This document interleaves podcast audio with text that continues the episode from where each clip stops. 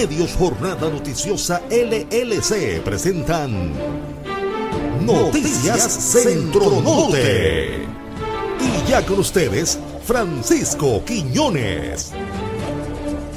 Muy buenos días amigas y amigos y bienvenidos a Noticias Centro Norte hoy lunes 22 de abril del 2019, inicio de semana y también inicio de una nueva etapa para Multimedios Jornada Noticiosa Noticias Centro Norte y es que estamos estrenando jornadaradio.com.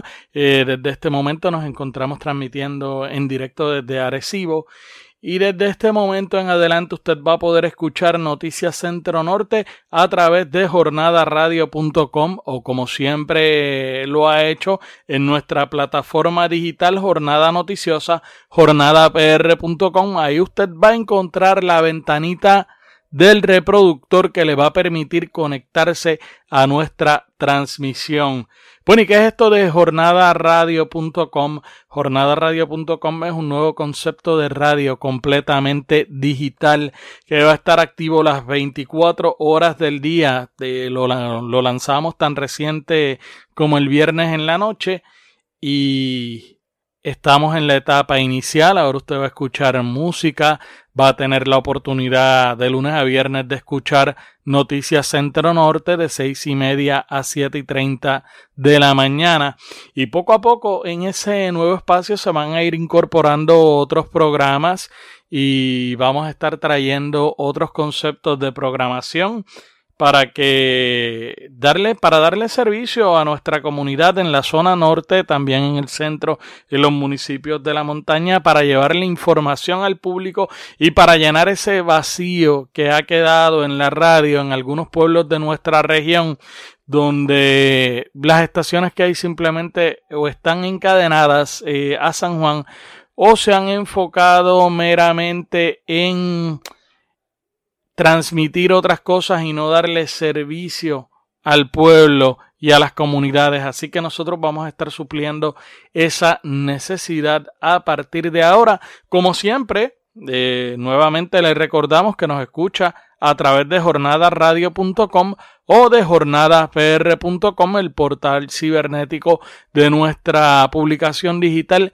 jornada noticiosa. Pero además de eso, bien importante, nuestras redes sociales. En Facebook nos busca como Noticias Centro Norte o también como Jornada PR. En Twitter, Centro Norte News o Jornada PR. Y nuestros correos electrónicos noticias centronorte arroba jornadapr.com noticias centro norte arroba jornadapr.com o noticias arroba jornadapr.com y ahí usted nos va a poder hacer llegar información de situaciones que estén ocurriendo en su comunidad, de situaciones que usted eh, entiende que son noticias, de cosas que usted cree que deben cubrirse, de asuntos que involucran a figuras del área, a los protagonistas del quehacer en nuestra zona, pues ahí usted nos la va a hacer llegar y nosotros entonces nos vamos a encargar de darle seguimiento. Les recordamos como siempre que nosotros no trabajamos con anónimos, así que es importante que cuando usted nos haga llegar la información, usted nos deje un número y una forma de contactarlo para nosotros poder corroborar eh, lo que usted nos está diciendo. Nosotros nos reservamos el derecho de publicar la información. Nosotros decidimos eh, si se cubre o no. Y si lo amerita, pues entonces también eh, tomamos la decisión de proteger su identidad si entendemos que es necesario. Así que nada, nuevamente, eh, noticias centro norte arroba jornadapr.com y noticias arroba jornadapr.com. Bueno, eh, lo que ha sido la Semana Santa no ha estado exenta ni de incidentes ni de noticias. Eh, durante el fin de semana pues tuvimos un caso donde una pareja en medio de una discusión en pleno Viernes Santo pues simple y sencillamente eh, se acuchillaron los dos, se hirieron y también eh, han seguido ocurriendo accidentes de tránsito lamentables y otras situaciones, pero sobre todo los fuegos. Los fuegos de pasto, los incendios forestales han hecho escante en este fin de semana. Y por supuesto, no hemos estado exentos de uno que otro político que ha aprovechado la Semana Santa para hacer su gracia en vez de, ir a la iglesia a recogerse y portarse bien, que no debieran hacerlo en Semana Santa meramente, debieran hacerlo todo el año, pero hubo uno que otro político que aprovechó para hacer su gracia en la Semana Santa. Y de eso vamos a estar hablando durante esta hora de noticias. Pero para comenzar, vámonos con los titulares. Más calientes. Ahora en Noticias Centro Norte. Incendio forestal de grandes proporciones ponen jaque a las autoridades en Arecibo. Arrestan jovencito en Atillo por incendiar la casa de su padre. Nueva controversia arropa al alcalde Carlos Molina por demolición clandestina de antiguo hospital. No contaba con los permisos para la obra. Se reporta otro caso de violencia doméstica. Pareja se va a las puñaladas en Ciales en pleno Viernes Santo. Tras las rejas, una pareja que asesinó y hirió a sus vecinos en Guayanilla. Y ataque terrorista en Sri Lanka deja sobre 200 muertos. Vámonos de inmediato con las informaciones. Un incendio de pasto de grandes proporciones eh, mantuvo en jaque a las autoridades desde tempranas horas de la tarde del sábado en el sector Manantiales de Sabana Hoyos. El siniestro, el segundo reportado el sábado de Gloria, provocó la movilización de bomberos de diversos municipios luego que las llamas se extendieran hasta las cercanías de una empresa de reciclaje en la que se hallaban almacenados varios tanques de diésel y gasolina.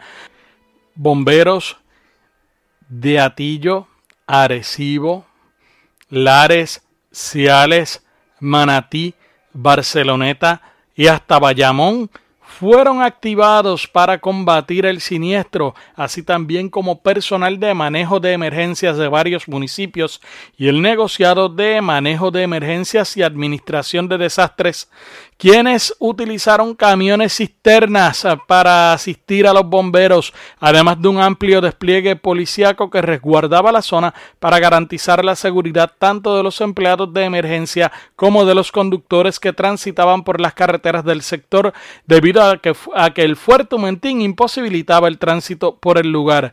Sin embargo, fue necesario recurrir a personal de emergencia de los municipios cercanos debido a que, aunque Arecibo contaba con cinco bomberos en turno y Barceloneta con cuatro, el resto de las estaciones que acudieron a atender la emergencia solo contaban con un bombero en turno.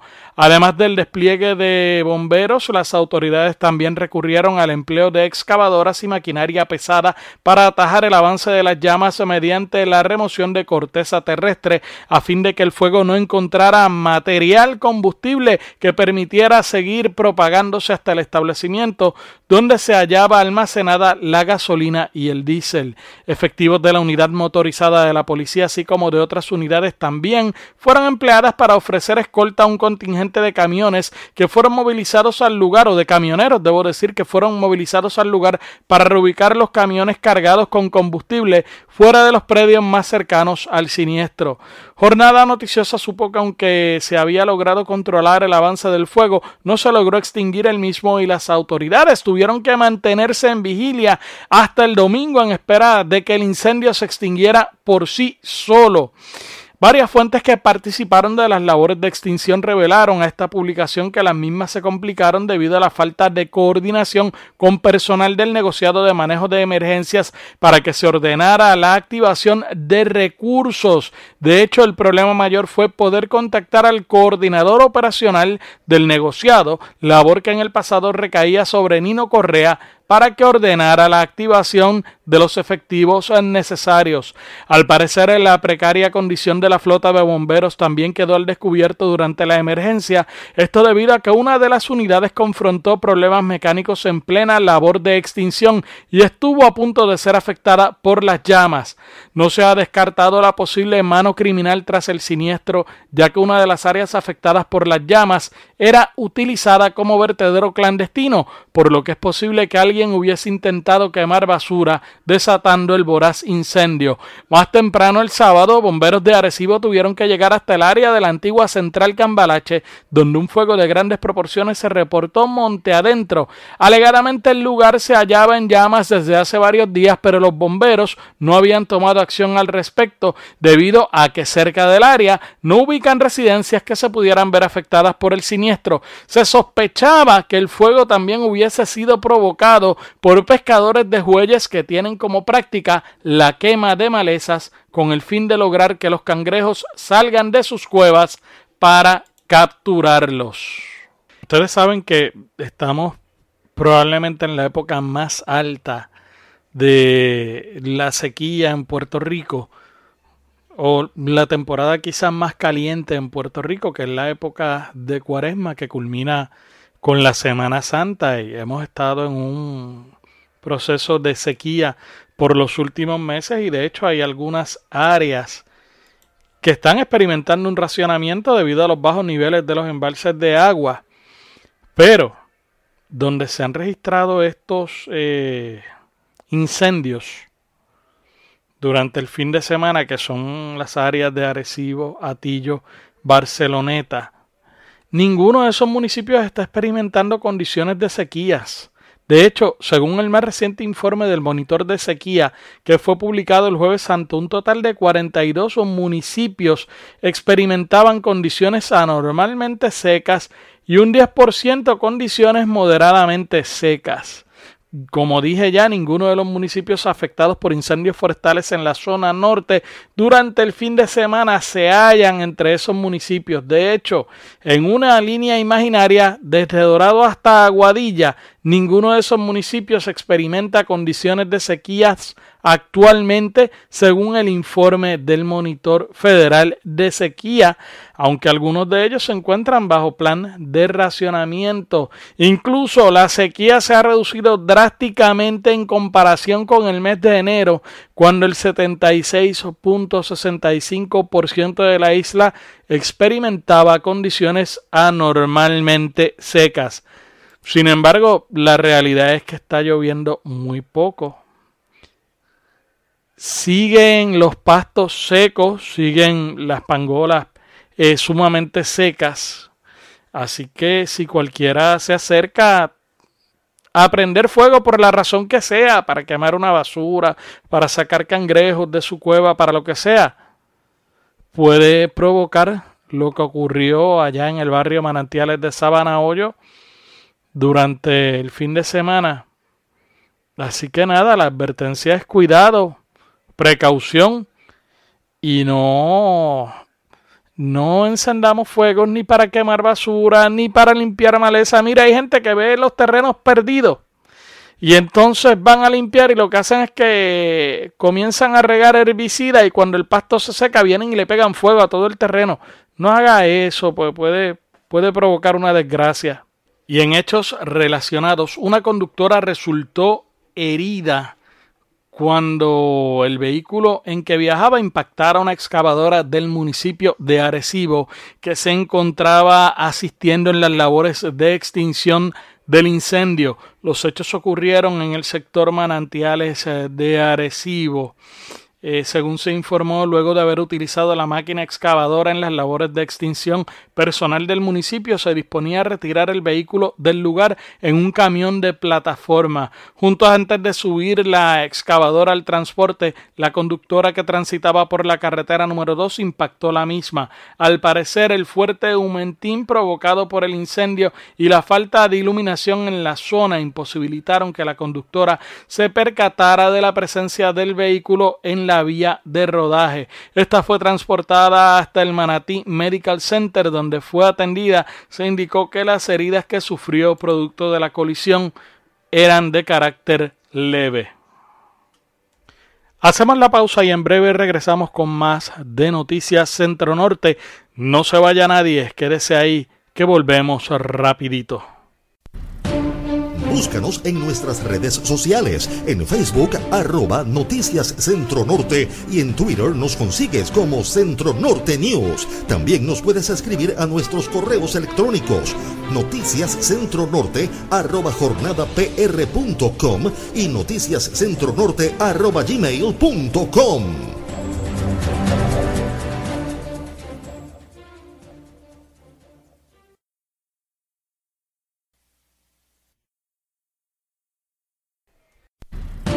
Ya regresamos con más noticias en Noticias Centro Norte.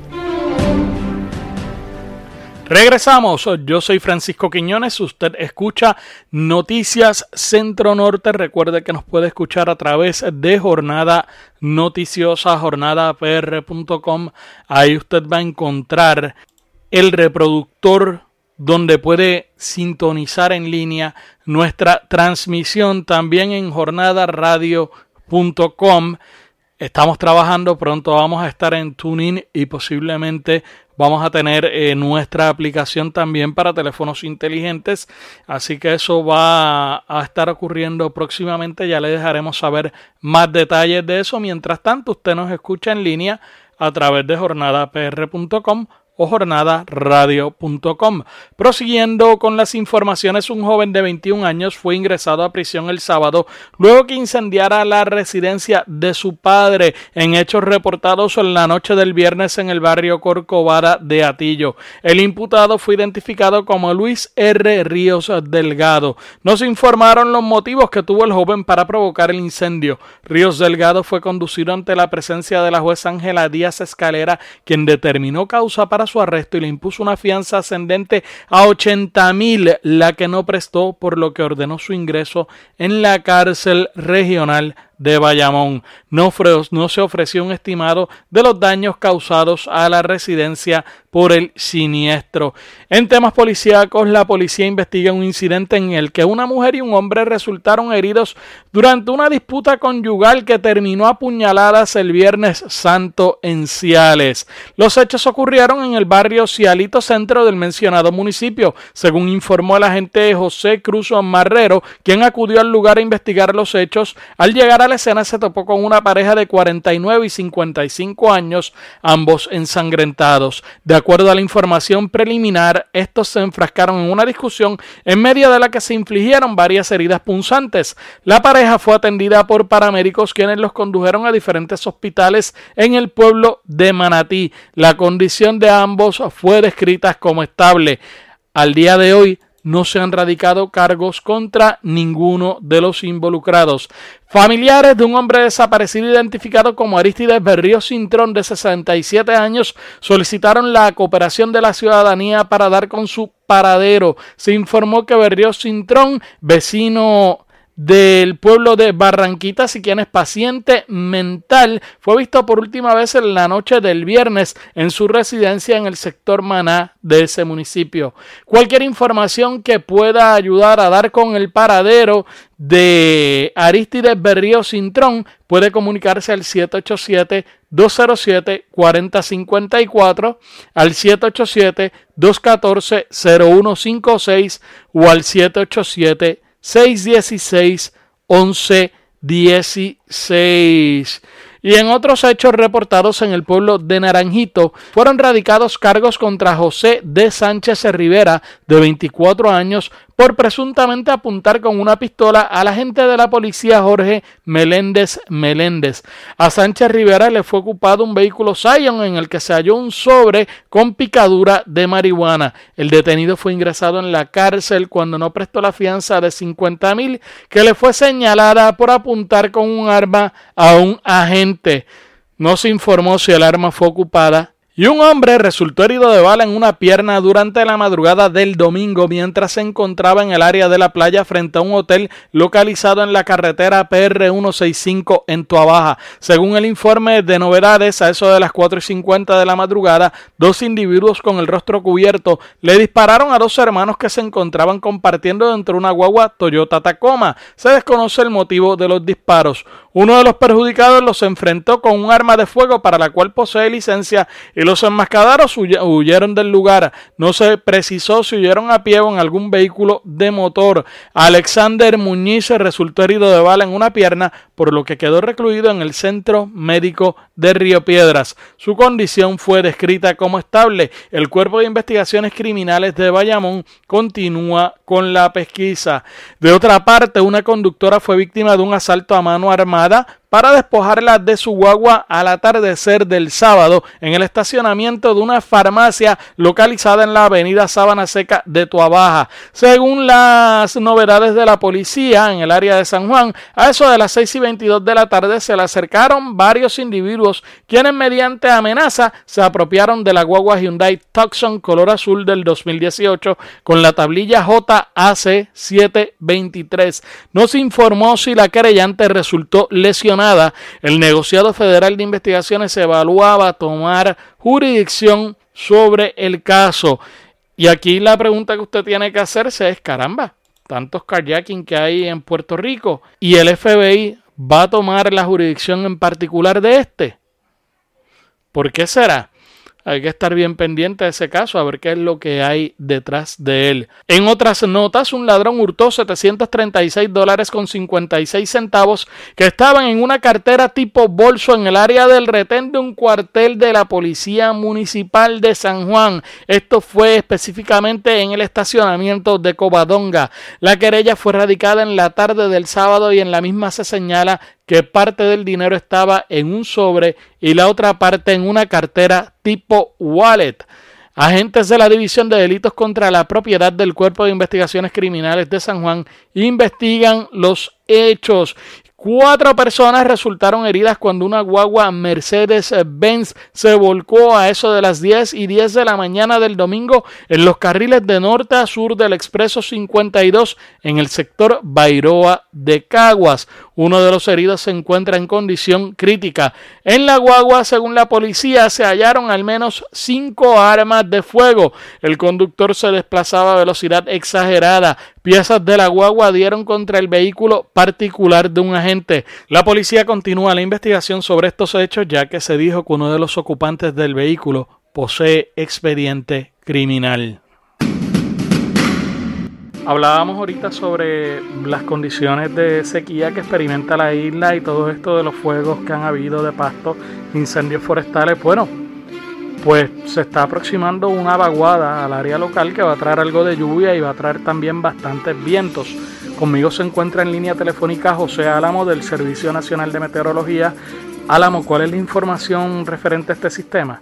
Sí, bueno, a través de la, del área que más lo necesita, que sería el interior central y el este interior de Puerto Rico, pero eh, tenemos también unos vientos prevalecientes del este-noreste, cual significa que se espera que la mayoría de la lluvia se espera más para el interior y entonces un poco más hacia el oeste. Sin embargo, ese aumento en temperatura y la vaguada pues va a traer este, algunos aguaceros eh, que tal vez sean un poco más este, consecutivos eh, o, que se consideren ocasionales para el este de Puerto Rico. Así que se espera eh, alguna lluvia posible, aunque no se puede, no se puede descartar alguna tronada eh, con esa vaguada también para, para el miércoles. Después de eso, el resto de la semana, pues entonces baja un poco la humedad el jueves, pero vuelve a aumentar la humedad el viernes y para el fin de semana, eh, ya para eso pues está un poquito muy lejos en el pronóstico para abundar mucho, pero tenemos este posibilidad de, algunas lluvias también eh, de acuerdo a que va aumentando la humedad a través del área para el fin de semana entrante, digo, el otro fin de semana. Precisamente eh, eh, ahí cuando usted me habla del pronóstico, yo lo digo que consistentemente menciona algunas lluvias. ¿Es que no hay una expectativa de que sean muchas lluvias o es que todavía no pueden pronosticar qué cantidad de lluvia va a traer? Bueno, lo que pasa es que esta, con este viento prevaleciente del este-noreste que tenemos, eh, los aguaceros van a ser eh, de, carácter pasajero, por ponerlo así.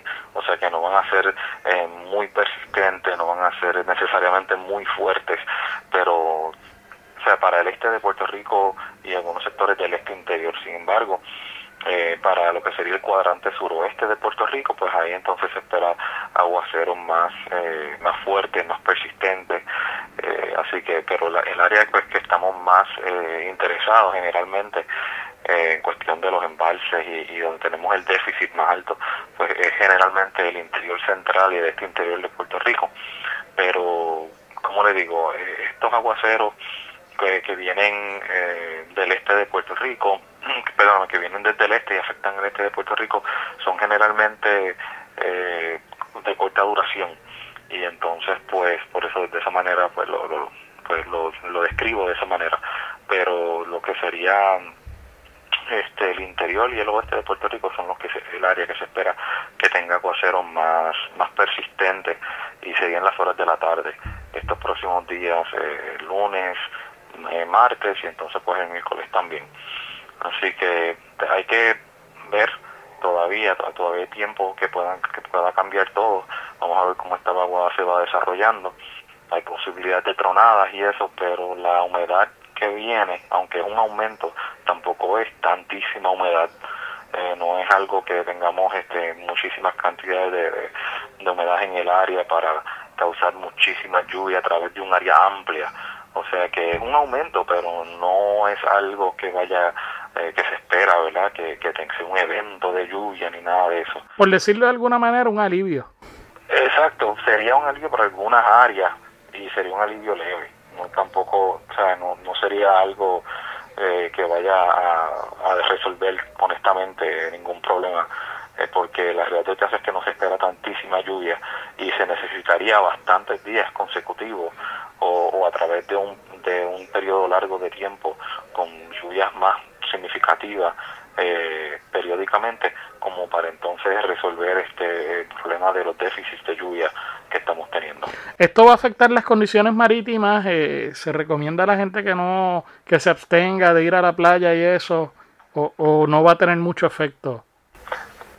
Bueno, no. Este, las condiciones marítimas ya eso es algo eh, diferente. Los próximos días eh, vamos a tener oleaje entre 4 y 6 pies a través del norte de Puerto Rico. Las playas del sur van a estar generalmente buenas con, con un oleaje bastante bajito, entre 2 y 3 pies, porque vamos a tener como una pequeña marejada de, del noreste. Así que todo lo que sería el oeste de Puerto Rico y el sur de Puerto Rico, esas aguas de ahí, las playas, van a estar generalmente buenas. El norte es que va a estar entonces un poco más, más picado, ¿verdad? El oleaje y el riesgo de, de corriente marina eh, para estos próximos días, eh, para hoy, para, para mañana eh, temprano, pues va a estar de moderado a, tal vez alto riesgo de corriente marina. Así que eso pues es lo que estamos estamos velando, pero sería para el norte y noreste de Puerto Rico, generalmente donde el, riesgo de riesgo de corriente marina moderado a alto, pues que es esperado o anticipado. Bueno, pues muchas gracias Álamo por la información. Bueno, ya lo saben entonces, vamos a tener alguna cantidad de lluvia y entonces las playas, las costas en la zona norte va a estar un poco complicado. Así que ustedes si quieren ir a la playa, pues los que están en el oeste y en el sur eh, pueden disfrutar a sus anchas de la playa. Los que estamos en el norte, cuidado, precaución. O váyase para el oeste entonces a disfrutar de las playas. Y mientras algunas áreas se preparan para recibir agua producto de la lluvia, otras zonas van a estar careciendo de agua, no precisamente por la sequía o por la falta de precipitación, sino por trabajos que estará realizando la Autoridad de Acueductos y Alcantarillados en sectores de adjuntas hasta este próximo viernes. La directora de área de Ponce de la Autoridad de Acueductos y Alcantarillados, Tamara Rivera Figueroa, informó que dichos trabajos estaban programados y consisten en mantenimiento, reparación de línea en el sistema de adjuntas y mejoras en las entradas de aguas crudas en la planta de filtros adjuntas vieja. Debido a esta situación y mientras se realizan los trabajos programados, los sectores afectados serán alturas de adjuntas, parcelas Irizarri, San Joaquín, Olimpia, Saltillo, Villas de Sotomayor y el casco urbano del municipio de Adjuntas, indicó la funcionaria en un comunicado de prensa. Añadió que se realizarán ajustes operacionales para reducir el impacto en estos sectores. Además, como medida de mitigación, la Autoridad de Acueductos y Alcantarillados distribuirá agua en camiones cisterna a los sectores afectados. La recuperación del servicio de agua potable será primero en las partes bajas y luego en las comunidades más altas. Está fuerte una semana sin agua. De verdad que comparezco, compadezco a estos vecinos de adjuntas. Vámonos a la pausa y regresamos en breve con más en Noticias Centro Norte. No te vayas, que las noticias continúan en breve en Noticias Centro Norte.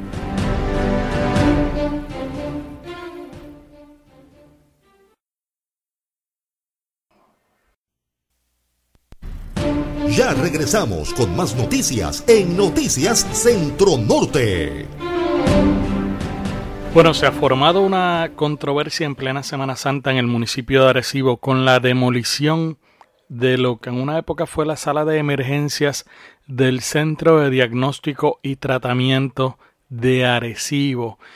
¿Cuál es la controversia que ocurre? Bueno, la controversia que ocurre es que el edificio fue demolido de manera repentina, sin contar con los permisos para esa demolición, sin hacerse los estudios pertinentes para ver eh, qué riesgos de seguridad pública había y qué precauciones había que tomar eh, durante la demolición de ese edificio. Debo haber mencionado ya que no contaban con los permisos para hacer el trabajo del municipio y que además de esto hay una controversia, hay un litigio, porque ese centro de diagnóstico y tratamiento se aprobó una ordenanza municipal en el 2016, transfiriéndosela a un grupo médico que iba a, ofrecer los servicios allí, iba a ofrecer unas clínicas y demás, y nunca nunca se le cumplió la palabra empeñada a ese grupo médico y eso es parte de un litigio. Ahora, la cereza de este pastel es que este es el segundo edificio que el municipio de Arecibo demuele en el transcurso del mes de abril sin contar con los permisos. De hecho, hace dos semanas atrás, el, prácticamente dos semanas atrás, el alcalde estuvo en una actividad, compareció a una actividad a la que fue invitado eh, por un grupo de comerciantes. Y en esa actividad, esto no me lo contaron, esto no son fuentes, esto no fue que me dijeron, yo estaba allí. En esa actividad el alcalde habló del edificio que fue derrumbado en la calle Eugenio María de Hostos. para los que no saben, cuando usted llega a la luz de la entrada del pueblo, eh, si dobla hacia la derecha, usted va a comenzar a subir hacia el casco urbano del pueblo. Pues esa es la Eugenio María de Hostos. En esa calle se derrumbó un edificio hace dos semanas y el alcalde reconoció que llevaba meses esperando para derrumbar ese edificio, eh, que no contaba con los permisos y que decidió él hacerlo. ¿Cómo fue la palabra que él dijo? Bueno, él dijo que, que a veces no se podían seguir las reglas, que a veces había que romper las reglas, dijo él.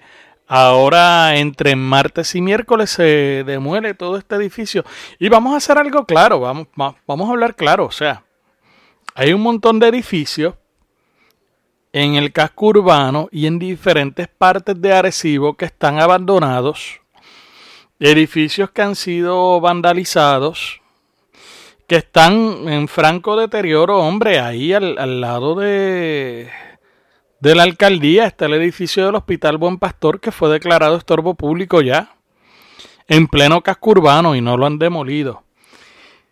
Sin embargo, este edificio, que la información que tenemos es que estaba clausurado, había sido clausurado y debidamente sellado hasta que se pusieron a hacer unos trabajos y abrieron por allí para hacer una conexión ilegal de energía eléctrica para unos trabajos que está de una panadería que está construyendo también el municipio. O sea, sacaron una toma de corriente clandestina, la pasaron por allí para llevarla hasta ese edificio. Mientras tanto, el edificio estuvo clausurado. Pero entonces este edificio, que está en excelentes condiciones y que está frente al mar, se apresuran a demolerlo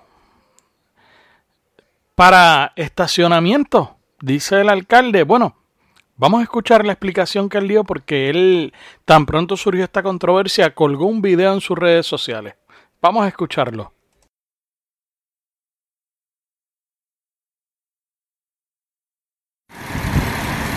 Muchos saludos a todos los amigos allá que nos están viendo. Hoy estamos aquí en el Paseo Víctor Rojas, en la Marginal, como muchos le conocen. Eh, hoy, detrás de, mí, aquí está el edificio, lo que era ¿verdad? El, antiguo hospital. Ese edificio eh, llevaba años, eh, yo creo que más de 10 años que no se estaba utilizando. y con María, pues recibió un golpe grande y prácticamente todo el techo eh, del edificio colapsó y eh, teníamos innumerables quejas de las personas que transitan por la marginal, que se estaban escondiendo personas, que representaban un riesgo y en eh, las inspecciones oculares que vimos es real, el techo se estaba cayendo y prácticamente lo que hicimos fue limpiar las paredes restantes que teníamos.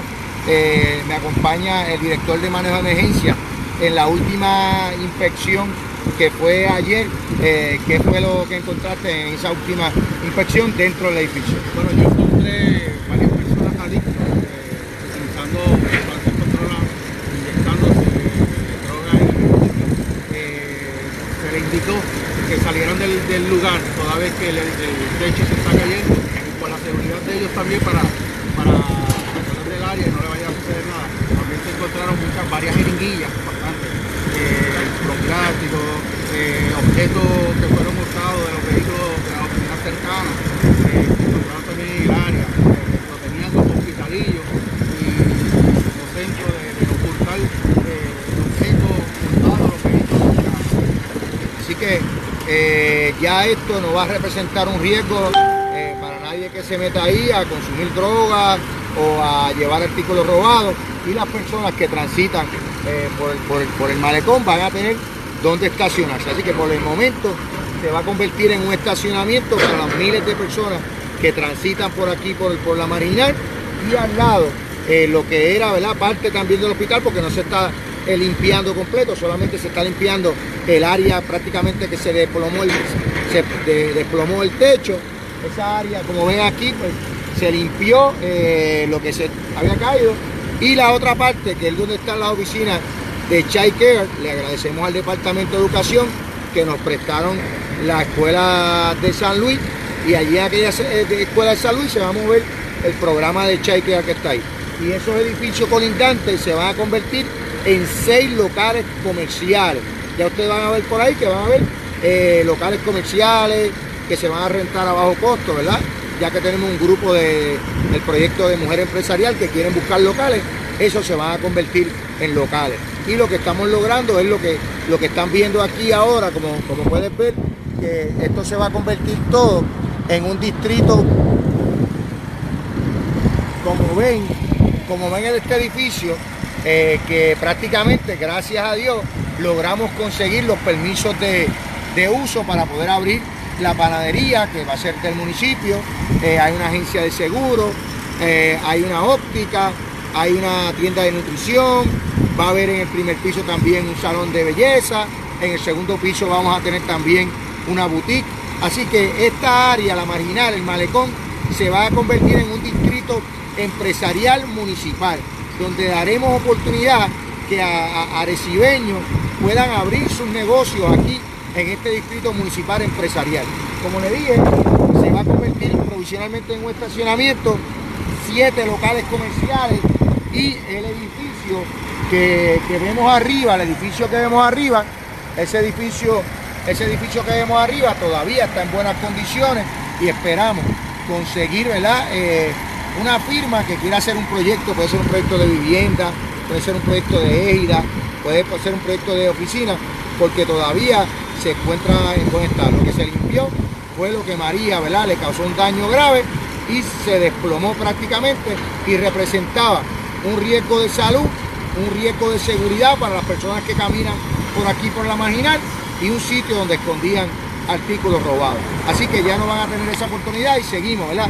Limpiando las áreas que, que no sirven, convirtiéndolas en estacionamiento y buscar que la gente mire Arecibo, una ciudad limpia, una ciudad ordenada y para que los críticos sigan criticando, los amigos que critican nunca ellos van a parar porque en su corazón lo que hay es odio y maldad. Así que los que critican, yo voy a seguir trabajando y el odio que hay en el corazón de los que critican, que quieren ver mal agresivo, que Dios los perdone en esta Semana Santa, que Dios le limpie su corazón a esas personas que son críticos de esta administración, que lo que hace es trabajar por esta ciudad, crear empleo, más locales comerciales, más patentes para la ciudad, una área limpia, un área de estacionamiento para que las miles de personas que caminan por esta marginal puedan disfrutar de este gran malecón. Así que esta marginal se convertirá, y escuchen que se lo dije, en el distrito de negocios, en el distrito empresarial, donde muchas personas mirando a este lindo mar que vemos aquí, mira qué preciosidad de mar, esta preciosidad de mar se convertirá en atractivo para cientos de negocios que se van a establecer aquí. Y yo quiero ver toda esta marginal de negocios, de boutique, tiendas para mujeres, de corte, para pesca y próximamente inauguraremos la panadería del municipio que se llama Pantojarte. La administraremos un tiempo y venderemos la llave para que un empresario puertorriqueño, arecibeño, pueda seguir administrándola como hicimos con el restaurante municipal. Nosotros creamos movimiento económico para que otros emprendan negocios y sigan creando empleo, desarrollo económico para nuestra ciudad. Así que le agradezco a, a, por el trabajo y ya esas personas no van a estar eh, consumiendo drogas y eso, esas querellas que, que las damas que corrían por la marginal nos hicieron porque temían, porque se escondían personas en ese edificio para gritarle cosas, eso ya no va a ocurrir. Esto va a ser un área limpia que se puede utilizar para estacionarse. Así que contando con Dios nos paramos, seguimos echando para adelante y que Dios cuide el corazón de los críticos, que lo limpie para que sigan aportando a que esta ciudad eche para adelante. Que Dios los cuide a cada uno de ustedes. Vamos para adelante, a paso firme, seguimos trabajando las expresiones del alcalde. Gracias. Nosotros colgamos este video en Jornada Noticiosa y escribimos un reportaje sobre lo que el alcalde estaba diciendo y también eh, republicamos un reportaje que nosotros habíamos hecho sobre la controversia que hay con el Centro de Diagnóstico y Tratamiento y obviamente lo colgamos en nuestras redes sociales. Eh, los comentarios no se han hecho esperar, mire, hay todo tipo de comentarios, hay comentarios que a mí ni, ni me importan ni les hago caso tampoco, porque sé que son comentarios de gente que están ligados políticamente, que tienen una agenda política o que simplemente son trolls y están obligados a hacer esos comentarios defendiendo eh, lo que se ha hecho, defendiendo lo indefendible porque se está violando ley y se está poniendo en riesgo la salud de la gente. Ahora escuché comentarios tan de, que me parecen sumamente ignorantes como alguien que dijo que el municipio no necesita permisos para hacer eso porque es un edificio municipal. No, caballero. Toda obra que usted hace necesita permisos para realizarla independientemente de quién sea usted. Y en el caso de una demolición, usted necesita hacer otras cosas. Por ejemplo, mire, este edificio es el anexo al antiguo hospital municipal, que es una estructura protegida por el Instituto de Cultura puertorriqueño, porque es un edificio antiguo. Así que hay lo menos que se debió hacer fue una consulta para empezar con el Instituto de Cultura puertorriqueño. Que el instituto les dijera, mira, eso lo pueden derrumbar porque eso es un anexo que es nuevo, que no tiene nada que ver, tomen estas precauciones para que no se afecte la estructura antigua y demuélanlo. Pero eso no quiere decir que si hubiesen consultado al Instituto de Cultura, que ya con eso tenían la luz verde para demolerlo. O sea, además de eso, Ahí debieron haber cotejado y debieron haber consultado al Departamento de Salud ante la posibilidad de que allí hubiese presencia de asbesto en el edificio. Y el asbesto, si allí había asbesto, las personas que estaban allí trabajando eh, durante esa demolición y las personas que estuvieron en el área su salud puede estar en riesgo porque el asbesto es cancerígeno y no hay nadie que les certifique que allí no había asbesto. Así que ese es otro de los riesgos que se tomaron por no seguir los protocolos que había que seguir. Nos llega información de una fuente de que allí es posible que hayan altos niveles de plomo debido a la, a la sala de rayos X, así que eso es otra cosa que el municipio debió haber verificado. Pero otra cosa de la justificación que dio el alcalde, oiga alcalde, ¿cuántas querellas hay investigadas de robos o asaltos en la marginal? ¿Cuánta gente ha arrestado la policía municipal de asaltos y de robos en la marginal? Mire, ¿por qué la marginal, el Paseo Víctor Rojas, si hay una preocupación de seguridad allí, ¿por qué no hay alumbrado allí? ¿Por qué la policía municipal no tiene vigilancia allí? Pausamos y regresamos en breve. Ya regresamos con más noticias en Noticias Centro Norte.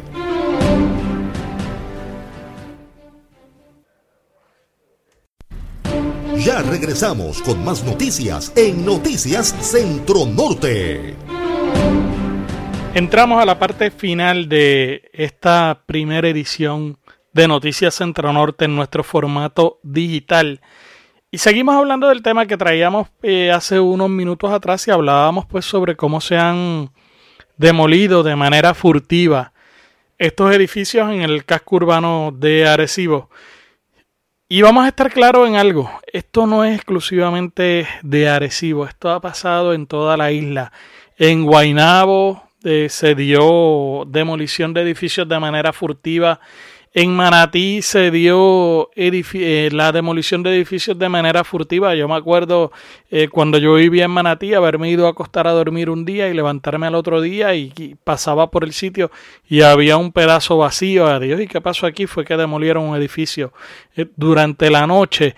De hecho, me acuerdo, años atrás, yo todavía estaría niño, pero años atrás, en Manatí había un castillo que se llamaba el Castillo de los Calaf.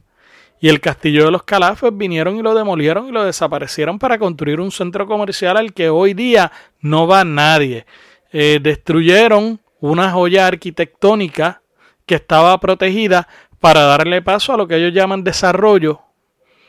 Desarrollo que hoy aquello está a punto de desaparecer, está a punto de cerrar y da pena eh, uno pasar por allí y ver eso. Y esto se repite en toda la isla y es parte también de estas estrategias que, que muchas veces estos políticos que dicen que vienen a servir al pueblo, pues se enfocan en que quieren hacer algo y se les olvida cuál es su meta y entonces en vez de servir al pueblo vienen y implementan estas tácticas de gentrificación que no es otra cosa que de desplazar la gente que reside, en vez de darle servicio a esa gente, desplazarla para tratar de traer gente con más poder adquisitivo a los cascos urbanos o desarrollar proyectos para traer gente con más poder adquisitivo. Pero volviendo al tema que nos ocupa, este asunto de la demolición de eh, lo que era el Centro de Diagnóstico y Tratamiento Municipal la trae sobre la mesa Luis Manuel Monroso. Luis Manuel Monroso es esta persona que tiene en las redes sociales esta página que se llama Justicia Social Arecibeña, pero que ya por lo menos a nosotros nos confirmó a Jornada Noticiosa y a Noticias Centro Norte le confirmó en una entrevista reciente que, que está considerando, dice él, ser candidato a la Cámara de Representantes por el Partido Popular Democrático. Vamos, que está considerando, ¿no? Que, va por una primaria para ser candidato a la Cámara de Representantes por el Partido Popular Democrático. Pero nosotros estuvimos hablando con él sobre este asunto de la demolición del edificio y cuáles son sus preocupaciones. Vamos a escuchar la entrevista. Nos llama la atención eh, este asunto que tú traíste, el video que tú traíste, que todo el mundo vio, eh, por lo siguiente. Este es el segundo edificio que el alcalde manda a demoler en Arecibo en menos de un mes sin los permisos para el otro edificio fue en la calle Eugenio María de Hostos que es la que termina precisamente frente a la alcaldía de Arecibo. Claro. Y él ahí en una de esas calles demolió un edificio para convertirlo en estacionamiento y él admitió en una actividad pública, nosotros estuvimos allí presentes y él admitió que él no tenía los permisos para demoler ese edificio. él dijo que él se había cansado de esperar por los, por los permisos y que eh, tomó la decisión de demolerlo un, un, sábado y un domingo. Entonces ahora viene un martes y un, y un miércoles de Semana Santa que prácticamente el gobierno está paralizado y demuele este edificio. Eh, ¿Por qué tú estás haciendo esta denuncia? Sencillo. En una sana administración tiene que haber transparencia. Entonces, si usted y yo, como ciudadanos comunes y corrientes, no incumbentes, optamos por cansarnos de la burocracia y actuar en desacuerdo con la ley y las reglas, el municipio es el primero que nos va a penalizar. O sea, sin contar las agencias estatales o federales que pueden obviarse en esos procesos, que no deben ser así.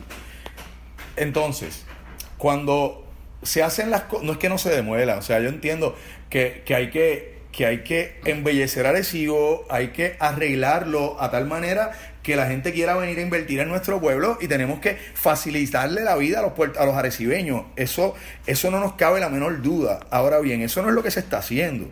Aquí lo que se hizo ayer y lo que se hizo la vez anterior es que de manera expedita, sin razones válidas, se, se demuelen o se, o se demuelen unos edificios donde la permisología es vital, no solamente para la transparencia, como podrás ver, de, nosotros saber el por qué esa compañía en particular es el que tiene el contrato de demoler una cosa a las 7 de la mañana cuando el alcalde mismo en un video plantea que a las que de, la noche anterior él decidió por una inspección que hace el de manejo el, el director de manejo de emergencias demoler. Entonces que volvemos a la transparencia eso lo alega él eso no te consta a ti, ni me consta a mí, ni le consta a nadie en Arecibo que eso se hizo. Definitivamente, pero vamos, vamos, vamos a suponer que se haya hecho. Ya yo tengo en un tan corto periodo de tiempo la compañía lista para demoler al otro día un edificio bastante grande, pero y, ya por la mañana básicamente los tenían demolido para el mediodía a la una de la tarde. Entonces, lo decido la misma noche anterior pero ellos, él pretende que nosotros entendamos y creamos que no había ya habido una comunicación y que todo eso fue de hoy para hoy, ya tengo el grupo organizado y vamos a meterle mano, pero está bien, vamos a ponerle que ese sea el caso.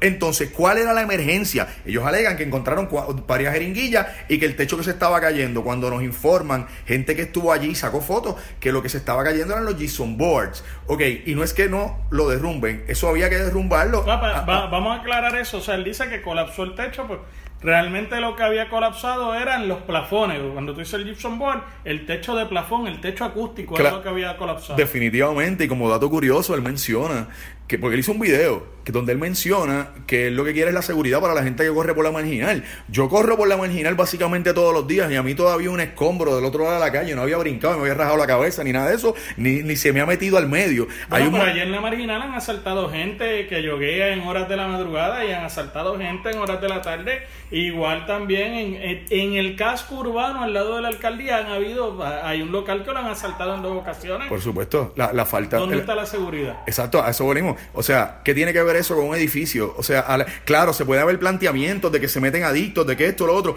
Eso no lo vamos a desvirtuar. Lo que sí vamos a decir es lo siguiente. Si tuviera iluminación en la marginal, si tuviera oficiales del orden público en, condiciones de trabajo justas, razonables, para que entonces den el servicio al 120%, como tienen que darlo al 100%, a la máxima efectividad, porque trabajan con gusto de hacerlo, aquí disminuye el, disminuye el crimen. O sea, vamos a hablar claro, ahí no hay iluminación, hay un equipo de correr que se llama los Marginal Runners que practican en Atillo, son gente buena.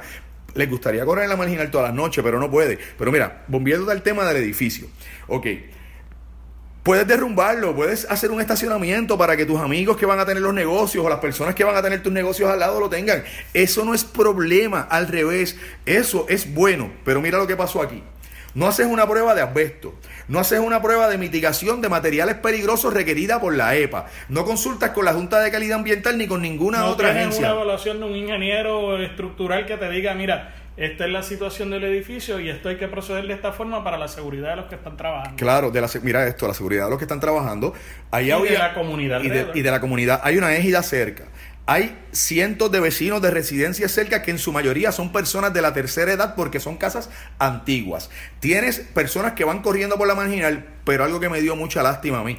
Yo vi personal de esa compañía de construcción con máscaras negras especializadas. Parecía que estábamos viendo una película de Terminator, una cosa bien chévere, pero nuestros policías municipales de Arecibo sin máscara, nuestro personal de obras públicas municipal sin equipo y nuestro personal de manejo de emergencia que llevaba al lugar a traer agua en el momento que yo estaba sin el equipo necesario. Como no hubo prueba de asbesto al momento, no hubo prueba de mitigación de materiales peligrosos como plomo. O sea, no es que no lo hagas, pero hazlo bien. Tiras una verja alrededor, haces las pruebas pertinentes, pones la rotulación, notificas a los vecinos.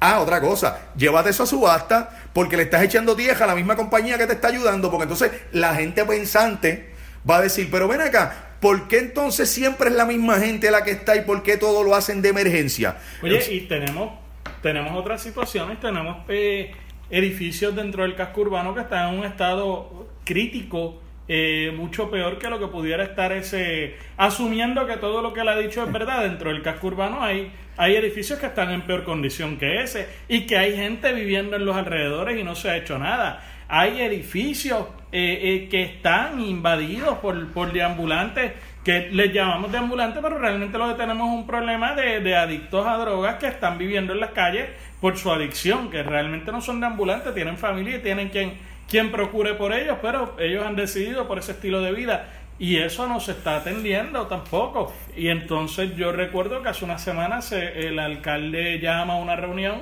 al comandante de área de la policía, llama a una reunión al comisionado de la policía municipal porque el presidente de una compañía de telefonía está en el municipio porque le están robando la cablería de cobre. Entonces, para atender ese asunto, se moviliza cielo y tierra para atender otros asuntos de seguridad pública, como lo puede ser eh, la proliferación de deambulantes o los, los edificios enfermos en los estorbos públicos, pues no se hace lo mismo. ¿Dónde están las prioridades? de acuerdo a lo que le favorezca a ellos al momento. De acuerdo a, que, a, a lo que le favorezca a un grupo selecto de personas, a él ha llegado representante que fue vicealcalde por dos años y administrador de la ciudad por dos más, fueron cuatro años junto con Molina y ahí no se mueve una piedra ni en, ni en el distrito ni en el ni en alcaldía sin que ellos dos en común y mutuo acuerdo lo decidan. O sea, nosotros sabemos mucho porque hay muchos allegados a ellos que hablan con nosotros y son aliados silentes de justicia social arecibeña. Yo quiero que ellos estén bien claros en eso. O sea, hay gente que está muy cansada de los atropellos y hay gente que han sido parte de atropellar a otros y como ya no les ríen las gracias, también están hablando. O sea, aquí vamos a entender algo.